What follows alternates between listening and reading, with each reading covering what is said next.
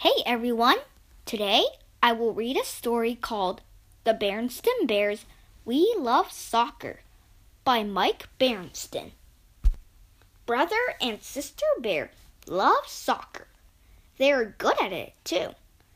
They can pass and dribble. They can head the ball. They can do corner kicks. They are good at throw ins. They are good goalies.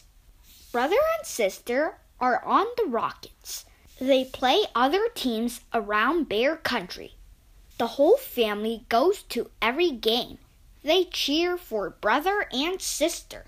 Papa and Honey are good at cheering, but Mama does much more. She drives brother and sister to practice. She makes snacks for the team.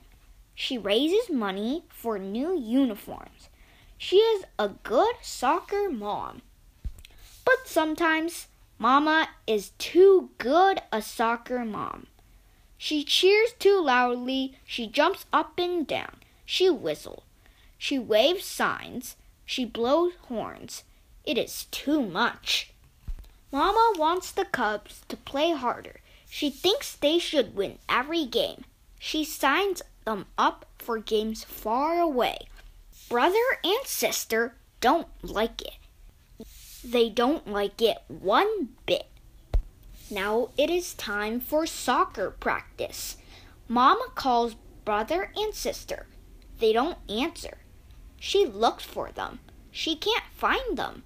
Where are they? They will miss practice. Mama looks for the cubs. They are not at the playground. They are not at the park. They are not down by the swimming hole. Where are they? Mama hears cubs laughing and shouting. It is coming behind this big sign. There is an empty field behind the sign. Mama peeks around the sign. Mama sees brother and sister playing soccer. They do not have uniforms. They do not have real goals. There are no coaches or refs. There are no grown ups at all.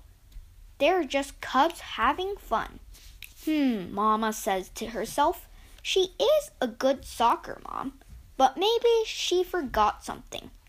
Maybe she forgot to let the cubs just have fun. And having fun is what playing a game is all about. Mama steps onto the field. Hey, she calls, over here. Pass the ball. Look, says sister, it's Mama. I guess she wants to play, says brother. He kicks the ball to Mama. She kicks the ball hard.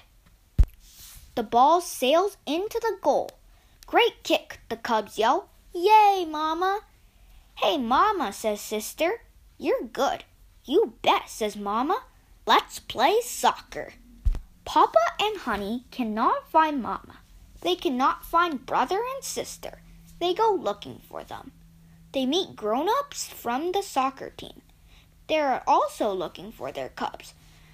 They find them playing in the field. Hmm, says Papa. That looks fun. Papa and Honey join the game. The other grown ups join in too. They have a lot of fun. It is getting dark. The game ends.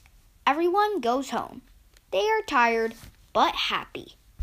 Could you teach us how to play better? asks Sister. You bet, says Mama. That would be fun.